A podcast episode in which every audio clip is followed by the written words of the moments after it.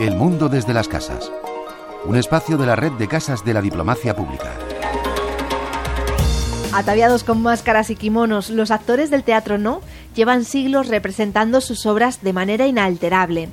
Estos espectáculos, que surgieron en el Japón feudal como entretenimiento para la aristocracia militar, mezclan canto, danza y música, y son una forma de arte muy respetada, tanto como la ópera en Europa.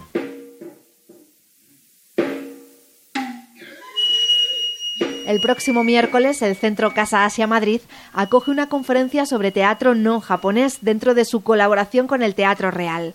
El ponente, el arquitecto Javier Vives Rego, autor del libro El teatro japonés y las artes plásticas, nos habla del teatro no. El teatro no es una forma teatral muy antigua, eh, japonesa, se considera que la primera función de teatro no se realizó muy a finales del siglo XIV y es una obra que se ha mantenido prácticamente igual como se representaba en aquella época, en el siglo ya XV, ¿eh? en 1400, 1500, y que siempre era un, un entretenimiento, podríamos decir, de la aristocracia militar de la época. El teatro no hay que enmarcarlo en su contexto, en el Japón feudal. Era el entretenimiento favorito de los samuráis de alto nivel, los señores feudales, y a partir de ahí el, el, teatro no se ha mantenido gracias a patrocinio de estas clases sociales. Estos señores feudales patrocinaban sus propias escuelas de actores. Señores feudales que gobiernan en diferentes regiones del país, ¿no? De Japón.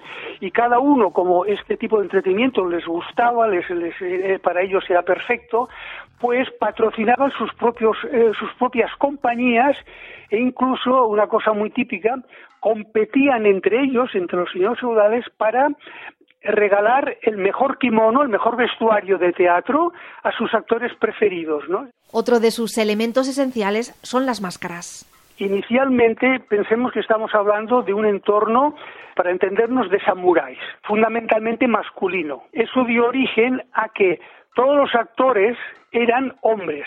Cuando un hombre tenía que representar el papel de una mujer, tenía que usar máscara o cuando tenía que eh, representar el papel de un anciano, pues tenía que usar una máscara y a partir de ahí fue evolucionando con una serie de, de, diferentes diseños de máscaras adecuadas a cada uno de los personajes de las obras. Estas obras abordan temas diversos, muchas veces inspirados en la literatura tradicional y algunos personajes son recurrentes. Y siempre aparecen espíritus del más allá.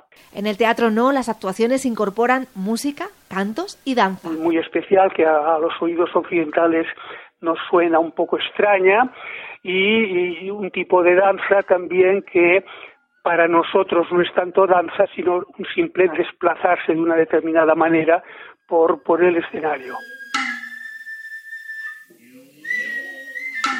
Hoy el Teatro No está declarado Patrimonio Cultural Inmaterial de la UNESCO y las compañías actuales son herederas de las escuelas de siempre. Fundamentalmente hay cinco escuelas de teatro, de teatro no diríamos oficiales, que son herederas de aquellas que nacieron en el siglo, siglo XV o XVI. Las mujeres han desempeñado un papel fundamental en la conservación y en la transmisión del Teatro No. Cuando acabó la Guerra Mundial, Japón quedó destrozado y prácticamente los actores, los antiguos actores de teatro no habían fallecido en la guerra.